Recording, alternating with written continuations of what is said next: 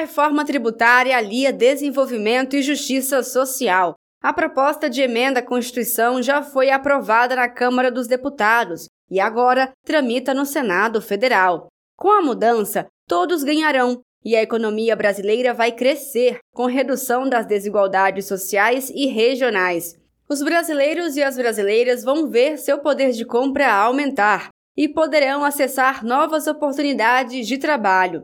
As empresas nacionais terão condições de concorrer em pé de igualdade com as estrangeiras. E o Estado brasileiro terá mais recursos para executar ações e programas em benefício da população. O texto da reforma é resultado da bem-sucedida articulação entre o governo do presidente Lula e o Congresso Nacional. No lançamento da Frente Parlamentar da Reforma Agrária, o deputado federal Reginaldo Lopes, do PT de Minas Gerais, que coordenou o grupo de trabalho da Câmara que debateu e apresentou a atual proposta de reforma tributária, defendeu a reforma como um instrumento essencial para dar mais competitividade à economia brasileira no cenário econômico internacional. Nós fizemos a mais importante reforma estruturante depois da redemocratização do Brasil. Na minha opinião, a reforma tributária sobre consumo tem essa importância é com certeza a melhor e mais ousada reforma estruturante da economia brasileira.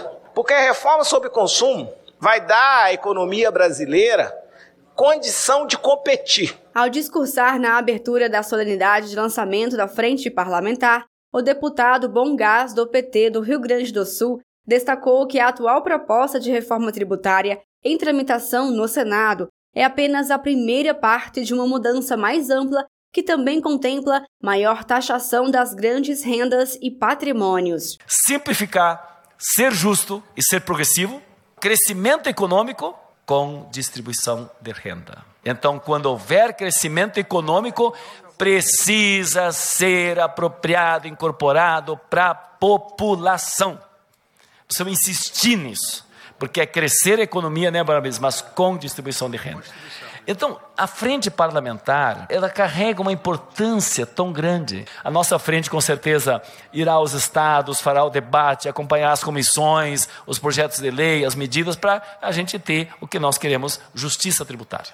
É isso que nós queremos e isso vai contribuir para que o Brasil possa crescer, distribuir renda e ter a democracia. Para o ministro da Fazenda, Fernando Haddad, a reforma tributária é necessária para o Brasil ter uma economia saudável. Nós temos uma tarefa enorme, que é botar de uma vez por todas na agenda do país a reforma e garantir um ambiente econômico favorável para o investimento, favorável para os bons empresários, favorável para os trabalhadores capazes de produzir da forma mais eficiente possível. É um tema que sim, importa para a política fiscal, importa para o planejamento de longo prazo, importa para a reindustrialização do país, importa para a tomada de decisão dos empresários, que estão todos desejosos de vir ao Brasil todo o olhar do mundo se volta para as oportunidades existentes no Brasil. O presidente Lula destacou que essa será a primeira reforma tributária do Brasil feita em um regime democrático. É a primeira vez na história da democracia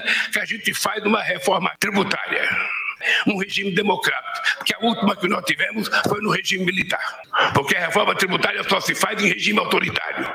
Quando o governo banca e nós estamos fazendo um regime democrático, negociando com todo mundo, e ela vai ser aprovada. O texto da reforma tributária possibilita a simplificação tributária e redução dos preços, o cashback do povo, que é a restituição de impostos ou dinheiro de volta e alíquota zero para produtos da cesta básica. Outra novidade da proposta da reforma tributária é um regime diferenciado para saúde e medicamentos.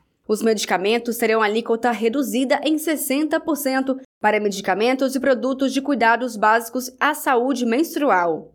Já medicamentos usados para o tratamento de doenças graves, como o câncer, terão alíquota zerada.